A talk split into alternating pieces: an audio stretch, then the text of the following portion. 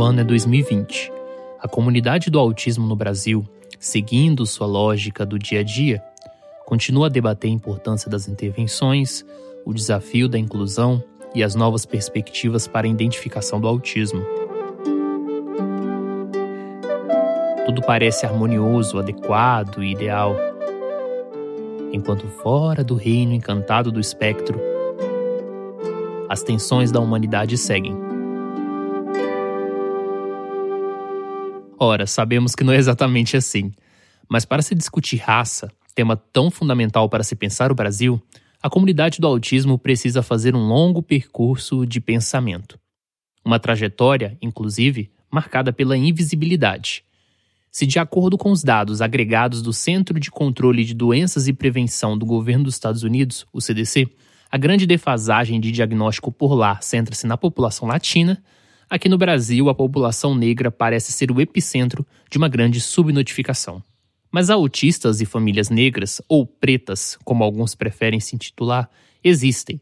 E esta reportagem, produzida pelo Introvertendo, o Mundo Autista e a revista Autismo, tenta compreender quem são essas pessoas que desafiam as estatísticas e fincam sua existência numa comunidade que raramente as reconhece. Meu nome é Tiago Abreu e esta é a reportagem Raça.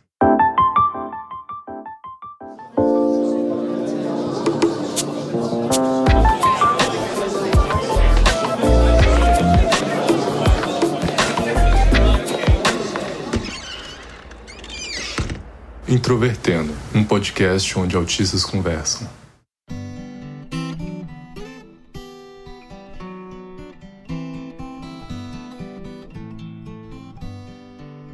Vitor Costa Rodrigues tem 23 anos.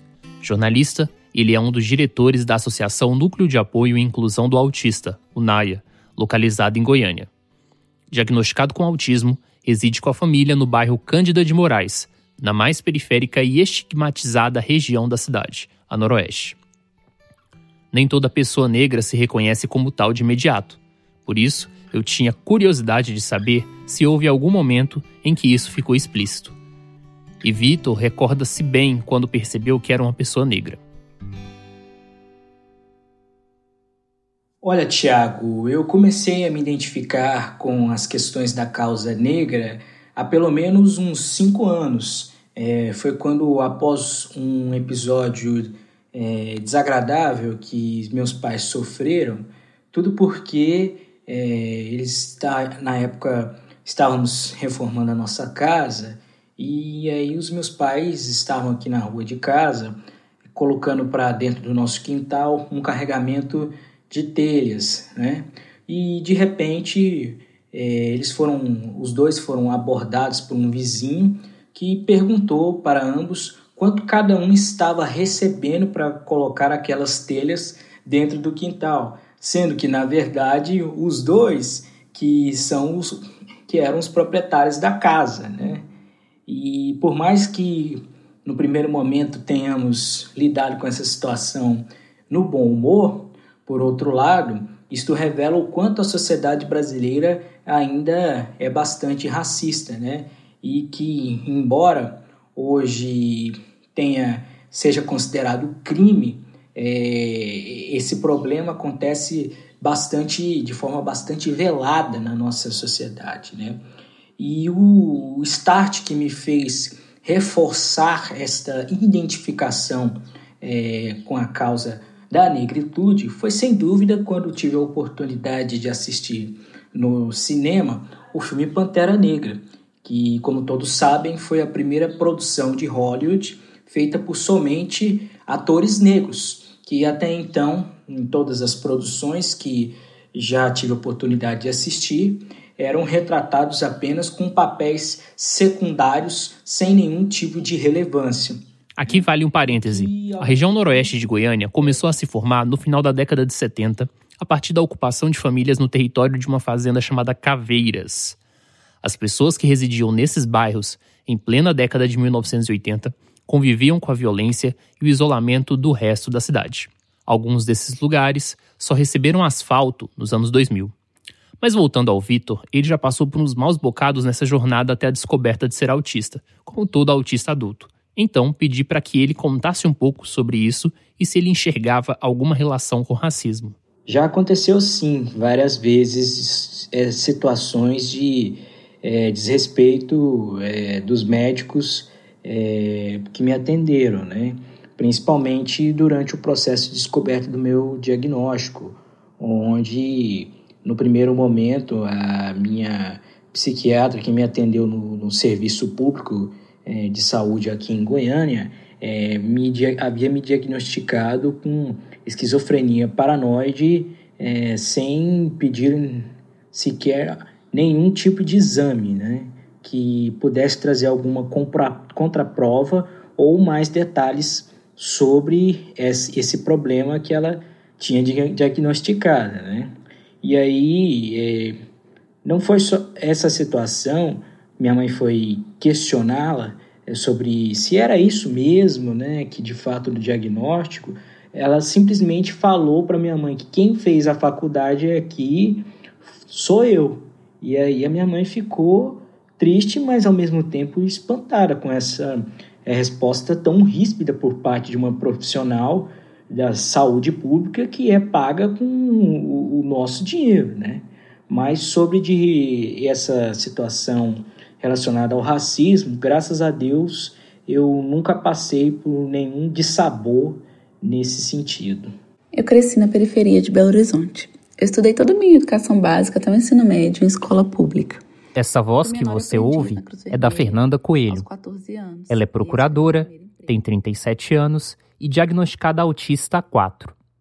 O filho e a mãe dela também foram diagnosticados, aos 8 e 54 anos. Fernanda percebe que a mãe está em uma situação de vulnerabilidade em suas características dentro do espectro por manejo inadequado da condição e vários diagnósticos errados. Com exceção do atraso do diagnóstico, que tem inclusive muita carga do fato de também ser mulher, acredito que a condição neurodivergente pode ter me ajudado a enfrentar a questão da etnia. Minha péssima percepção social pode ter me ajudado a não identificar com tanta facilidade situações de racismo e preconceito. Quando eu já estava adulta, passei por todo o processo de tentativa de enquadramento. Alisei cabelo, pintei, embranqueci. Inclusive porque meu tom de pele facilitava esse processo. Então, já em uma posição social mais alta do que a maioria das pessoas negras e embranquecida, eu não estava mais tão exposta a preconceito, embora no fundo sempre ficasse aquela sensação de negra demais para ser branca e branca demais para ser negra. Mas em certo momento, ela decidiu resgatar suas características. Parei de alisar meu cabelo, parei de me esforçar para parecer com os outros. A terapia ajudou muito nesse processo. Nesse momento em que eu transitava para me assumir como era, o preconceito social apareceu com tudo. Eu ouvi frases do tipo: Você está parecendo babado, seu bebê. Como você, procuradora, vai trabalhar com esse cabelo? Que afinal era o meu cabelo. Ser autista me ajudou nesse momento difícil também, porque eu tinha um propósito definido e a opinião das pessoas e o racismo teve pouca influência sobre mim, depois que eu adquiri consciência do que estava vivendo. É interessante que no início eu não notei que era racismo. Eu não entendia porque as pessoas estavam dizendo essas frases para mim, até que me chamaram a atenção e me explicaram. Era importante sabermos dos dois o que eles achavam da participação de autistas negros na comunidade. Eu sinto muita falta de mais autistas negros é, militando é, dentro da comunidade do espectro.